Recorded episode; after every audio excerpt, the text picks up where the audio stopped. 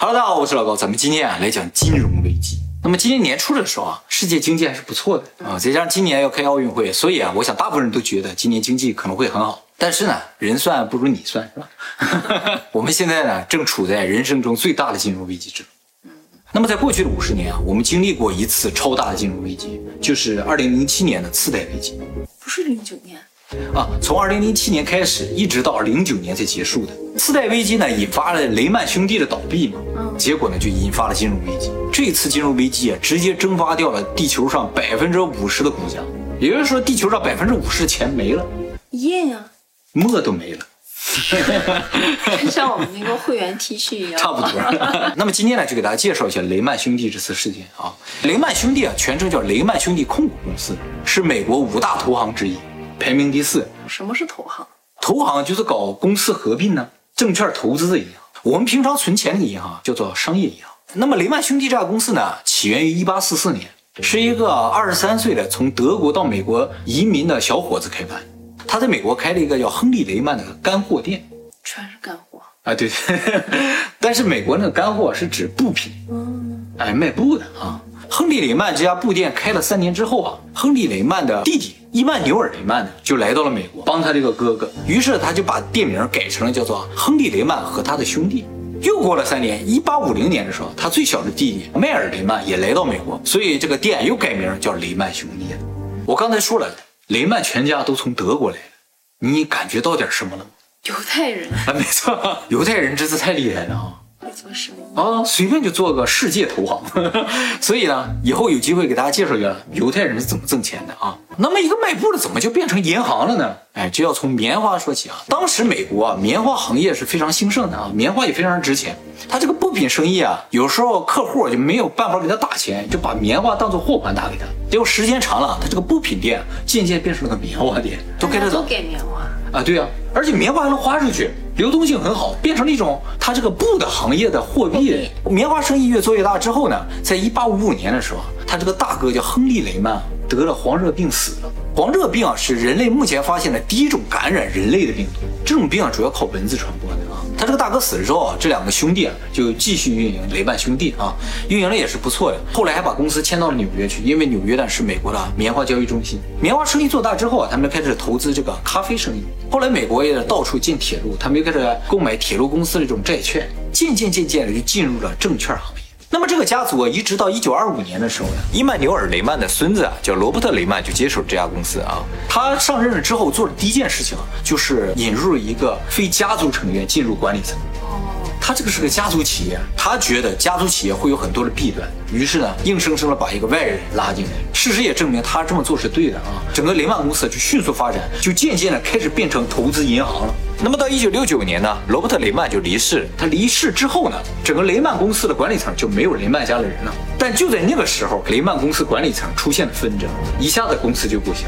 后来呢，被美国运通公司收购了。收购了十年之后，一九九四年的时候，美国运通公司呢又把它单独分离出来，作为一个投行，取名为雷曼兄弟控股公司。可是雷曼兄弟不在了呀。雷曼兄弟已经不在了。这个公司成立之后呢，由于它在整个投资银行领域啊算是新起之秀，所以很多业务啊成长都不是很顺利。在一九九九年的时候，雷曼公司呢做出一个决定，他们决定投资高风险高回报的叫次级贷款业务，这也就造成了他最后人走向灭亡的一个起端啊。当初他投这个次级贷款的时候，是帮他赚了大钱的。那么二零零六年的时候，这个雷曼公司就发展到最鼎盛的时期，一年的纯利润呢能达到四十亿美金。那么，由于雷曼很赚钱，所以他的员工工资是非常高的。刚一进公司的新人啊，起薪价年薪十五万美金。哦，那很高。新人呢，大学一毕业去了就是这个价。那么再做个四五年，做到业务经理了，最低的薪水呢也有五十万美金。哦。那么如果做到高级管理职，年薪可以达到一千万美金。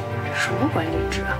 就是高级管理职。他的老板叫利奇啊，理查德·塞弗林，年薪呢是八千九百万美金。所以当时有很多华尔街的金融才子都跳槽到雷曼去了。那么接下来就给大家介绍一下这个次贷危机啊是怎么发生。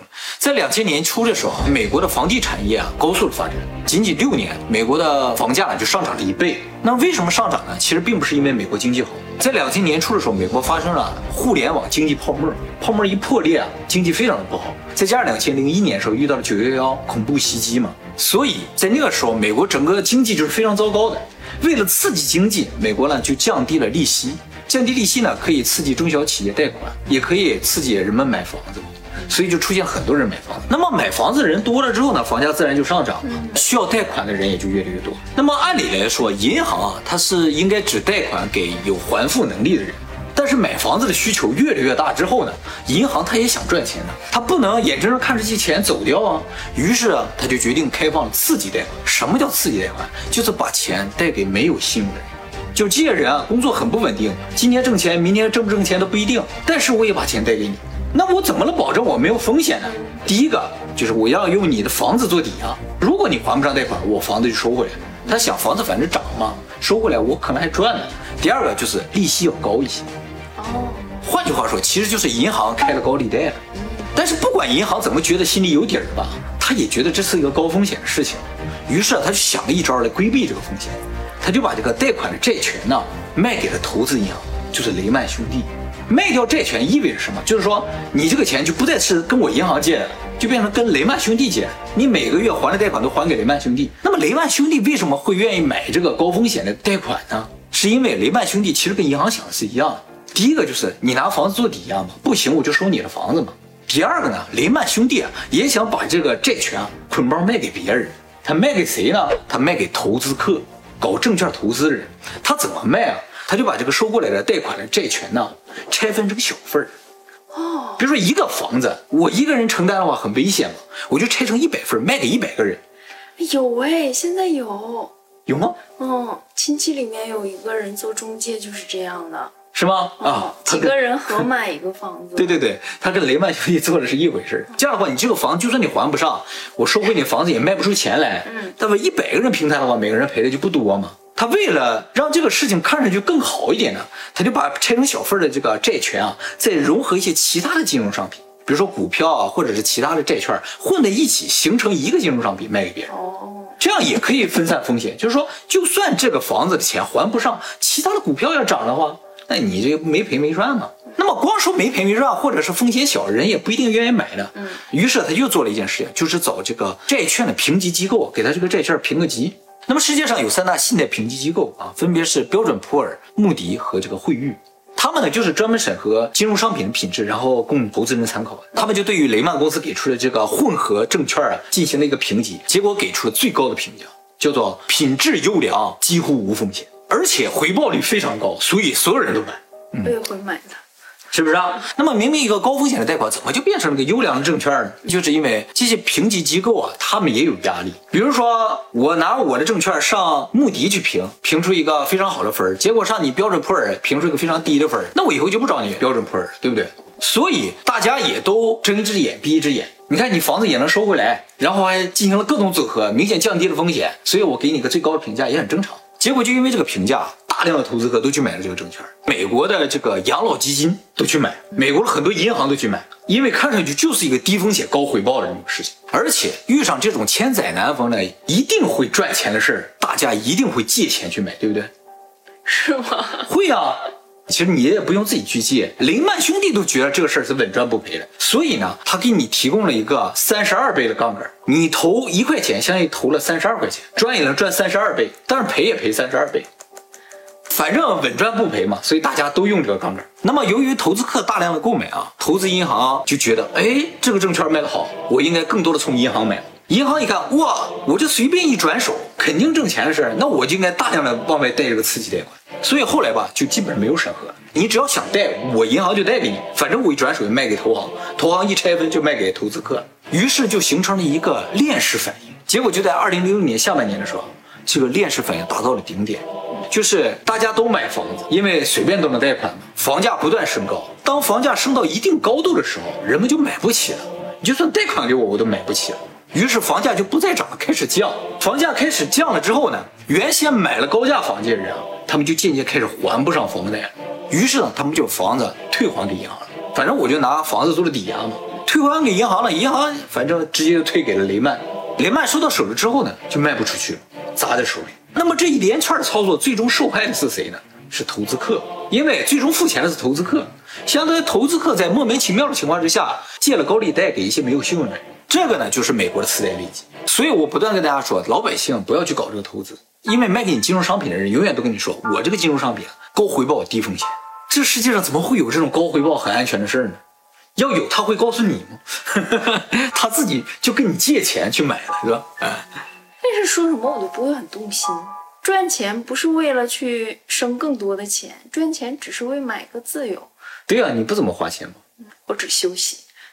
挺好。那么这整个事件里其实有一个推手，就是这个评级机构。后来就找这个评级机构，你不是说这个东西高回报没有风险吗？评级机构说，哎，我们只是提供我们的意见，又不是建议，没人让你买，很过分啊。那么按理来说，雷曼兄弟在这个事件中也没有什么太大的问题嘛，因为赔的最终是投资客的钱嘛。但问题就在于这个杠杆，投资客赔一块钱，雷曼兄弟就要跟着赔好几十倍的钱。但是雷曼这种投行，他们在卖金融商品的时候啊，都会给这个金融商品买一个保险。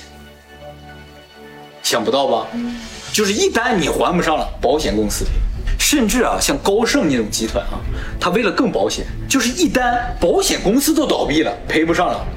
他就为了这个倒闭还买一份保险，雷曼兄弟就买了保险。于是当时美国一个非常大的保险公司叫 AIG，差一点就破产。最后美国政府出手把 AIG 救了回来。但是很遗憾呢，就是就算这个保险公司全力来赔付，雷曼兄弟呢最终也没有能够还上所有的债务。通常情况下，一旦这种大财团出现财务危机的话，就是政府出来买单，把这个债给他还上就完事儿了。政府为什么要买单？就是为了防止金融危机的发生。但是呢，雷曼兄弟这一次，美国和英国政府都宣称不保他，就是因为雷曼兄弟把这个金融商品啊拆了又组，组了又拆，已经没人知道他赔了多少钱。美国政府心想，我要去救你，我可能都得搭进去。所以最终呢，宣布放弃雷曼。这雷曼一宣布破产。整个引起世界金融海啸，什么实感吗？其实这次金融危机啊，主要就发生在金融领域，就是在投资银行和投资客之间，所以我们普通老百姓啊，没有什么太明显的感觉。那么这个金融海啸席卷全球之后啊，所有的投资客都开始回收自己资金，于是呢，就带来了世界第二大的金融危机。第一大是什么呀？第一大就是现在，咱们这一次的金融危机啊，和以往的都不一样。以往的金融危机啊，都是在金融圈里发生，但这一次的金融危机啊，不是在经济圈发生，是由生化危机引发的金融危机，它直接影响实体经济，所以你就会发现所有的币种都在贬值，包括黄金、比特币都在贬值。比特币贬好多，是不是啊？原因是什么？就是因为这次危机是全人类的危机，根据灾难不一样，它保值的东西是不一样的。像这种世界范围的大的灾难，像世界大战这种的，黄金也不保值，唯一避险的都是保命的东西。所以看似不值钱的口罩啊、手指啊都上涨。而且由于这次金融危机并不是由金融问题引起的，所以所有的金融对策都是无效的。以往出现金融危机的时候，国家就印钱或者是降息，通过各种手段来刺激经济。这次这些手段都无效。那我看他们发那个爱马仕口红发卖，都在外面排队。戴个口罩是要擦给谁看？不不不，当发生金融危机的时候，或者是世界范围的大的恐慌的时候，口红都会卖得很好。这个叫做口红效应，因为口红属于一种廉价的奢侈品。当出现危机的时候，人们感到极端不安的时候呢，就会想分散这种不安的感觉，就会投资奢侈品，能刺激自己的东西。但是贵的东西就买不起嘛，因为金融危机了嘛，所以就会买一些便宜的奢侈品。口红就是一个代表。所以当灾难来临的时候。女人就会变得更漂亮，是吗？哎，这是一个金融但是我觉得不包括这次，这次没有吗？大家都蓬头垢面了，没办法出这种头。所以对于全人类来说，这是一次前所未有的危机。当然了，这次危机肯定最终会过去的。而且呢，这次危机让我们看到了一些积极的东西，比如说，只要跟远程啊、虚拟相关的东西都高速的发展起来。像老高现在的工作也都在家里远程工作了，会议也都远程开了，学生也都开始远程课程了，对不对？所以我觉得这次危机啊，加快了世界的虚拟化啊。我在会员区的直播的时候也说了啊，我一直在想一个事情，就是人类最终是怎么走进虚拟世界。那么现在大家知道人类是怎么走进去的，是吧？那我们就要永生了，你说的是哪个层面的永生？反正都有可能啊。